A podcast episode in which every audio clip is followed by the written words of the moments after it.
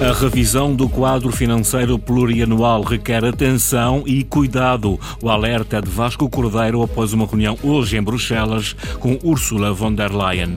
Pernicol baixa 2 cêntimos por litro no preço do leite ao produtor na terceira e graciosa. Nas flores, governo e Câmara chegaram a entendimento sobre o aterro das 1.300 toneladas de resíduos acumulados na ilha por falta de transporte. Amanhã conte com céu nublado em todo o arquipélago dos Açores, aguaceiros fracos nos grupos central e oriental, temperaturas máximas 23 graus em Angra do Heroísmo e Horta, 24 em Ponta da Algada e 25 em Santa Cruz das Flores. Avançamos para as notícias da região, Jornal das 18, com o jornalista Sais Furtado.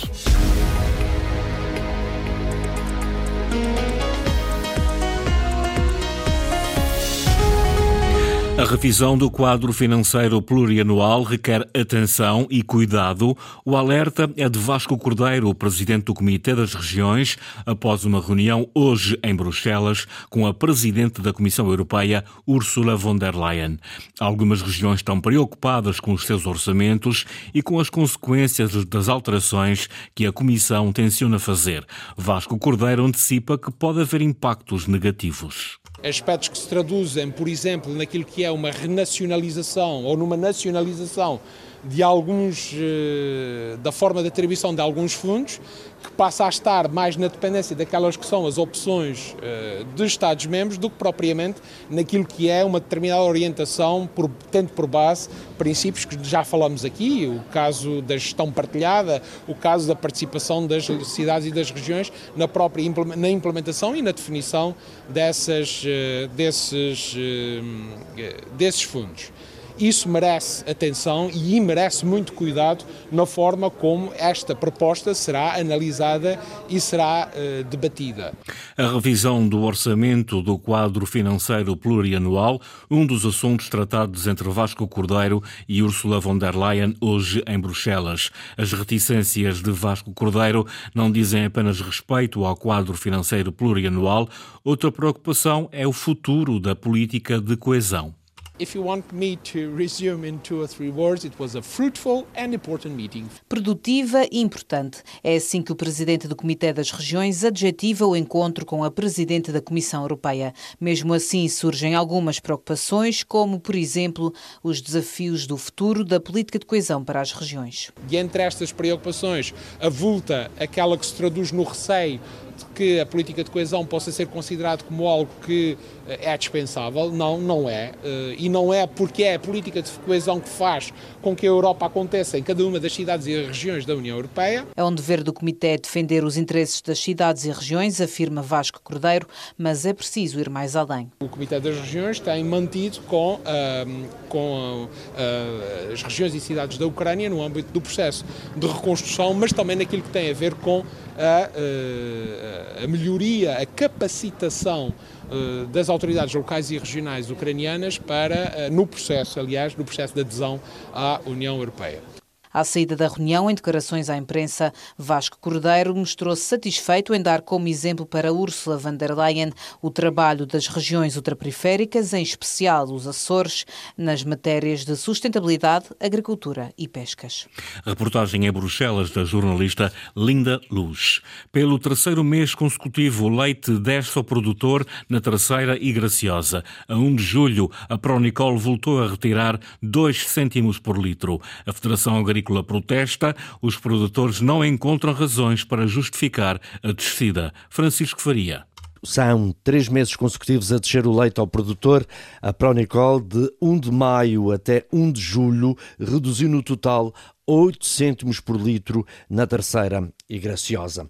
A Federação Agrícola dos Açores diz que não percebe esta medida da indústria dominada pela Lactogal explica como a produção está sufocada nos Açores. O preço das vacas, carne de vaca a baixar, o preço de leite a baixar, os custos de produção ainda é alta, portanto não nos empurram para um fosso que depois não tem saída. Jorge Rita lembra ainda que a imagem de qualidade dos produtos lácteos açorianos é conhecida. O que não dá para perceber é o motivo do leite ser mais barato em relação ao continente, ainda por cima dentro do mesmo grupo industrial. A justificação dos mercados internacionais também não é aceitável. A, a terceira graciosa e os Açores algum dia chegaram-se perto dos mercados internacionais quando eles estão em alta. Isto nunca acontece. Há sempre aqui um prejuízo claro em relação à terceira e à graciosa na mesma empresa de que a nível nacional.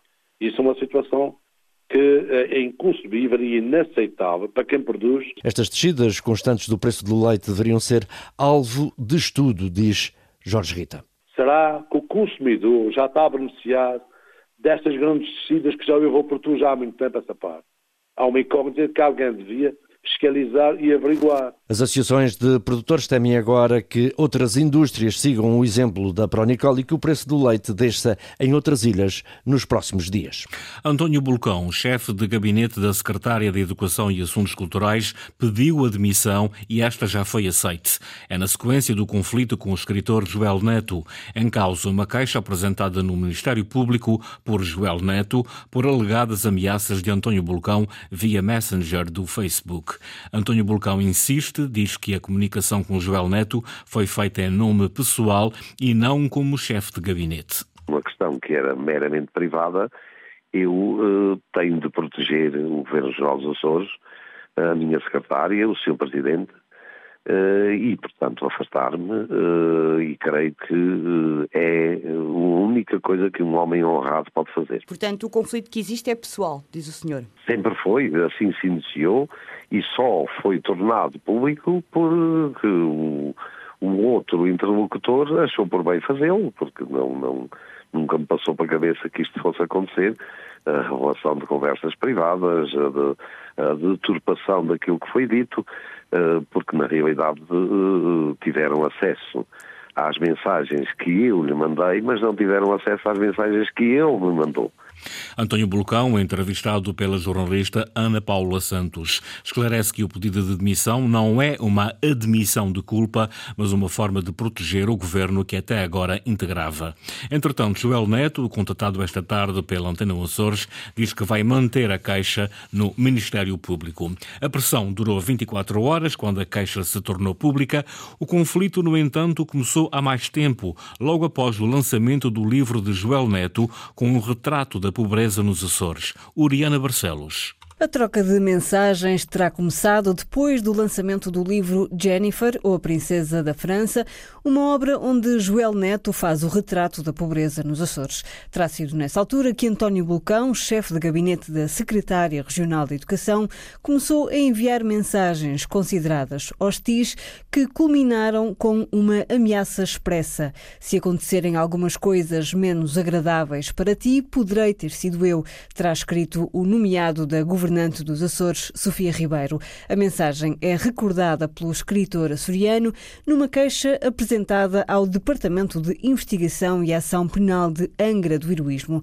Nessa queixa, Joel Neto diz sentir-se ameaçado, ameaças que se estendem à família.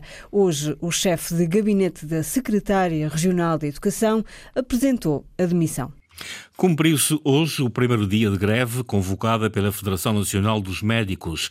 A adesão nos Açores foi diferente nos centros de saúde das várias ilhas. A greve foi, não foi eh, uniforme na região toda. Por exemplo, temos alguns centros de saúde, como o Centro de Saúde de Angra do Heroísmo, em que temos 82% de adesão à greve, ou o Centro de Saúde da Ribeira Grande, onde temos 80% de adesão à greve, enquanto nos restantes centros de saúde temos uma adesão entre os 40% e os 50%. Anabela Cunha Vaz, delegada da Federação Nacional dos Médicos nos Açores, a adesão nos hospitais teve impactos também eles diferenciados na região. Temos serviços em que a adesão realmente uh, foi pouca, mas, por exemplo, temos o serviço de uh, cirurgia geral no Hospital de Angra, em que todos os especialistas estão apenas a, garantir os serviços mínimos. Temos o serviço de pediatria do Hospital de Ponta Delgada, em que temos apenas um especialista ao serviço e onde todos os internos de especialidade fizeram, uh, fizeram greve. Temos salas fechadas, nomeadamente salas de bloco operatório, nomeadamente metade das cirurgias programadas do, do Hospital de Ponta Delgada não foram realizadas e a informação que tenho é que em Angra do Heroísmo apenas uma das especialidades que estaria programada para uh, funcionar está neste momento a operar. A Federação Nacional dos Médicos representa nos Açores perto de 40 clínicos a trabalhar em centros de saúde e hospitais. Apesar de ter sido convocada pela FNAM, todos os médicos podem aderir a esta jornada de luta se assim o desejarem. A secção regional da Ordem dos Enfermeiros pretende que sejam os sindicatos representantes dos enfermeiros dos Açores a serem os primeiros e únicos interlocutores na renegociação dos acordos coletivos de trabalho. Na situação atual, os profissionais não estão a ser devidamente remunerados, sobretudo nos lares de idosos. Aquilo que nós reparamos é que uh, são feitos acordos coletivos de trabalho por uh, sindicatos que não de enfermagem, em que incluem a carreira de enfermagem nesses acordos. Por exemplo, em alguns lares que a remuneração do enfermeiro é praticamente o ordenado mínimo nacional e esta questão para nós preocupa-nos efetivamente porque são colocados em causa os cuidados a esta população específica e de aí uh, estarmos a iniciar neste momento um trabalho com os nossos sindicatos para uh, fazermos todos juntos, cada um nas suas funções específicas, um trabalho de valorização destes profissionais. Pedro Soares, o representante da Ordem dos Enfermeiros nos Açores, falava depois de uma série de encontros com representantes dos sindicatos dos enfermeiros na região. Nas Flores está assegurado o entendimento sobre o aterro das 1.300 toneladas de resíduos acumulados na ilha por falta de transporte. Hoje, depois de uma reunião do Governo com os autarcas e de uma visita ao Centro de Processamento de Resíduos, a operação recebeu luz verde para avançar. Luís Branco. Chegaram a acordo os gestores dos sistemas de recolha e processamento de resíduos da Ilha das Flores, autarquias de Santa Cruz e Lajos, também representantes da ilha. A operação para o aterro de 1.300 toneladas de composto estabilizado pode começar junto da saibreira da Boca da Baleia. Ah, de facto, na visita que foi feita ao Centro de Processamento de Resíduos, foi possível demonstrar aos presentes que não se trata de lixo, mas sim de composto tratado e estabilizado, que não produz lixiviados nem emissões de gases, uh, cujo impacto ambiental é diminuto. Portanto, trata-se de uma situação pontual e excepcional, prevista na lei, na ausência de alternativas, eh, de modo a salvaguardar a saúde pública. Dadas as contingências, esta foi a melhor solução do ponto de vista ambiental. De referir também que estão a ser criadas as condições necessárias com um investimento superior a um milhão de euros no Centro de Processamento de Resíduos das Flores, a concluir até ao final do ano, para que esta situação não se volte a repetir de futuro. Alonso Miguel, secretário regional do Ambiente e Alterações Climáticas. Todos os outros resíduos passíveis de serem reciclados têm embarque assegurado por via marítima para fora da Ilha das Flores. Foi assim acordado o encaminhamento do passivo alimentar. Foi uma das consequências excepcionais que surgiram depois do Porto Marítimo Comercial da ilha ter condicionado todo o tráfego marítimo para a Ilha das Flores. Condicionamento que está minorado, mas que ainda se mantém enquanto decorrerem as obras no Porto das Lajes. Seis meses depois das últimas derrocadas na freguesia das Calhetas, na Ribeira Grande, a população ainda aguarda pelo início das obras de consolidação da falésia. Inação do Governo Regional, criticada esta quarta-feira pelo Chega, que esteve a visitar o local. Sandra Pimenta. Seis meses depois das derrocadas que engoliram mais uma parte da falésia que ampara a freguesia das Calhetas na Ribeira Grande, quase nada parece ter mudado.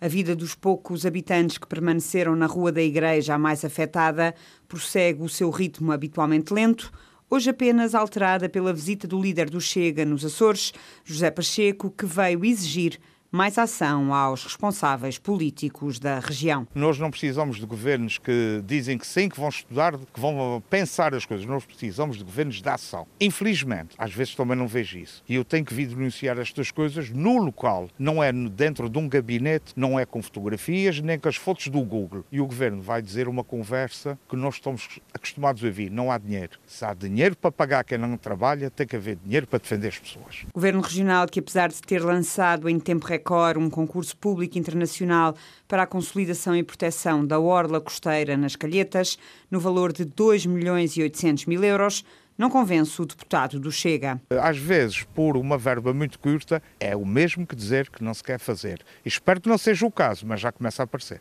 Alertas que se estendem ainda à eficácia da empreitada. Eu não sou engenheiro, mas quem tem uns olhinhos na cara e olha, percebe que qualquer solução que se faça e que seja barata não vai resolver permanentemente. Eu penso que se devem criar soluções não para calar a boca ao povo, mas para resolver os problemas. Se este governo que se diz direita e que às vezes eu tenho muita dificuldade em acreditar que é, tem que fazer diferente, mas tem que fazer já. Avisos do Chega nos Açores perante o que diz ser a ineficácia do governo regional após as derrocadas na freguesia das Calhetas, na Ribeira Grande. A PSP deteve um homem de 53 anos de idade na freguesia dos Arrifes, em Ponta Delgada, fortemente indiciado por crimes de posse de arma proibida e tráfico de droga. A investigação foi despoltada na sequência de ameaças de morte efetuadas com a utilização de arma de fogo e dirigidas pelo suspeito a pelo menos três pessoas. Após a realização de buscas, foi possível apreender na sua posse um revólver não manifestado e de calibre acessível apenas a polícias, militares e magistrados. Foi ainda possível vir a associar-se o arguído ao tráfico de estupefacientes, uma vez que foi de, descoberta na sua posse droga, sintética, dinheiro proveniente do tráfico, 693 doses de liamba e quase 2 quilos de AX. O arguído foi presente a tribunal, fica, perdão, ficando a aguardar o desenrolar do processo em liberdade, mas sujeito à medida de coação de apresentações diárias na esquadra da PSP. A investigação prossegue a cargo da PSP e do Ministério Público. Jornal das 18 com o jornalista Sais Furtado. Notícias em permanência em acores.rtp.pt e também no Facebook da Antena 1 Açores.